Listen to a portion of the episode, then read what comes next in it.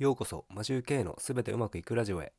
この番組は家事育児を頑張るワーパパが昨日よりも成長してポジティブに生き抜いていくというテーマでお送りしています。皆さんいかがお過ごしでしょうか？マシュー K です。今回は隙間時間にやることを決めておくというお話をしたいと思います。皆さんは隙間時間の活用はどのような感じでやっているでしょうか？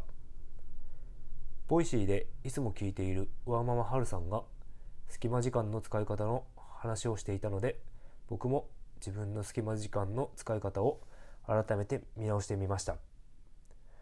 それでは行ってみましょう。例えば僕の中で今決まっていることは Voicyは朝の準備時間に聞く。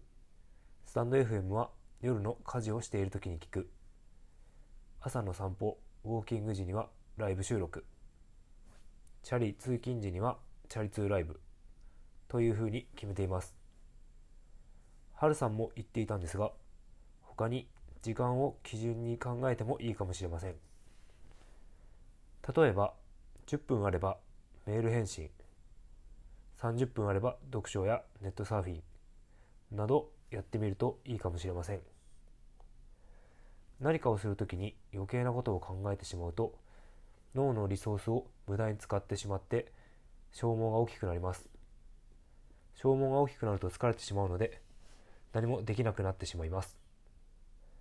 ですのであらかじめこの時は何をするかということを決めてる決めるというかやることをピックアップしておくとふと時間が空いた時に考え考えることなく行動に移せるので楽かもしれません。